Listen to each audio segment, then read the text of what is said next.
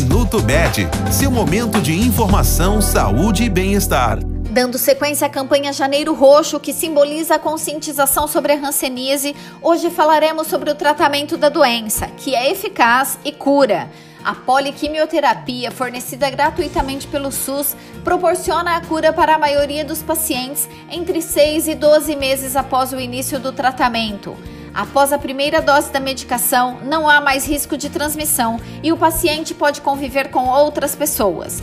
Vale ressaltar que, mesmo depois de passar pelo tratamento, é possível que o paciente continue sofrendo com problemas neurológicos. Por isso, quem teve Hanseníase deve seguir com acompanhamento médico por no mínimo 10 anos depois de ser considerado curado. Este foi o Minuto Med, Medicina Diagnóstica. Responsável técnico, Dr. Aloysio Abud, CRM 31912. Agende seus exames pelo telefone 16 35140700.